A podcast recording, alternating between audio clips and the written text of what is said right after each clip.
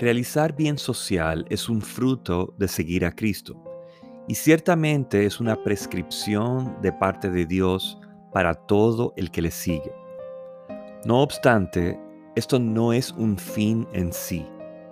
A lo que me refiero es que la vida no se trata de hacer el bien por hacer el bien o por la satisfacción que eso pueda traer por ver a la otra persona feliz, entre otras. Todas estas pueden ser aceptables, pero no son un objetivo en sí.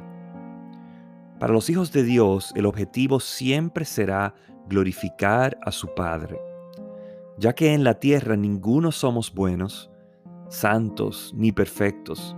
Es solo por gracia especial y gracia común que podemos hallar la compasión para hacer bien a otros.